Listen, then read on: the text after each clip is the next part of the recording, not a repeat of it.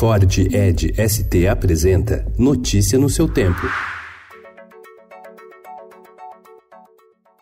Olá, sejam bem-vindos. Hoje é sábado, dia 9 de novembro de 2019. Eu sou Adriana Simino, ao meu lado, Alessandra Romano. E estes são os principais destaques do jornal Estado de São Paulo.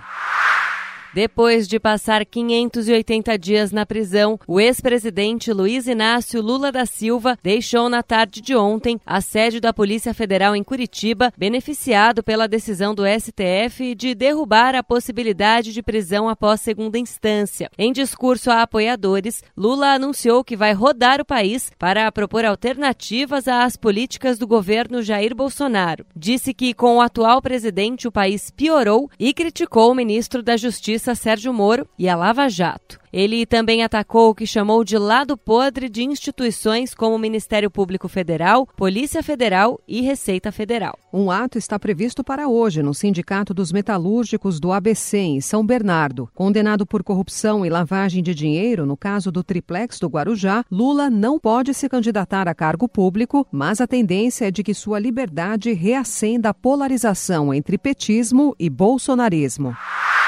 Ex-presidentes do PT e do PSDB, José Dirceu e Eduardo Azeredo, também saem da prisão. Dia agitado leva o dólar a 4,16. A bolsa cai. Presidente da Câmara, Rodrigo Maia, diz que pode pautar segunda instância na casa. Governador de São Paulo, João Dória, apresenta plano para mudar Previdência. Mulheres são agredidas em carro de aplicativo. Mancha de óleo chega ao Espírito Santo. Extrema-direita ganha espaço no leste europeu. Corinthians e Caixa negociam dívida e nome do estádio. Pat Smith chega ao Brasil com livros O Ano do Macaco e Devoção. Notícia no seu tempo. É um oferecimento de Ford Edge ST, o SUV que coloca performance na sua rotina até na hora de você se informar.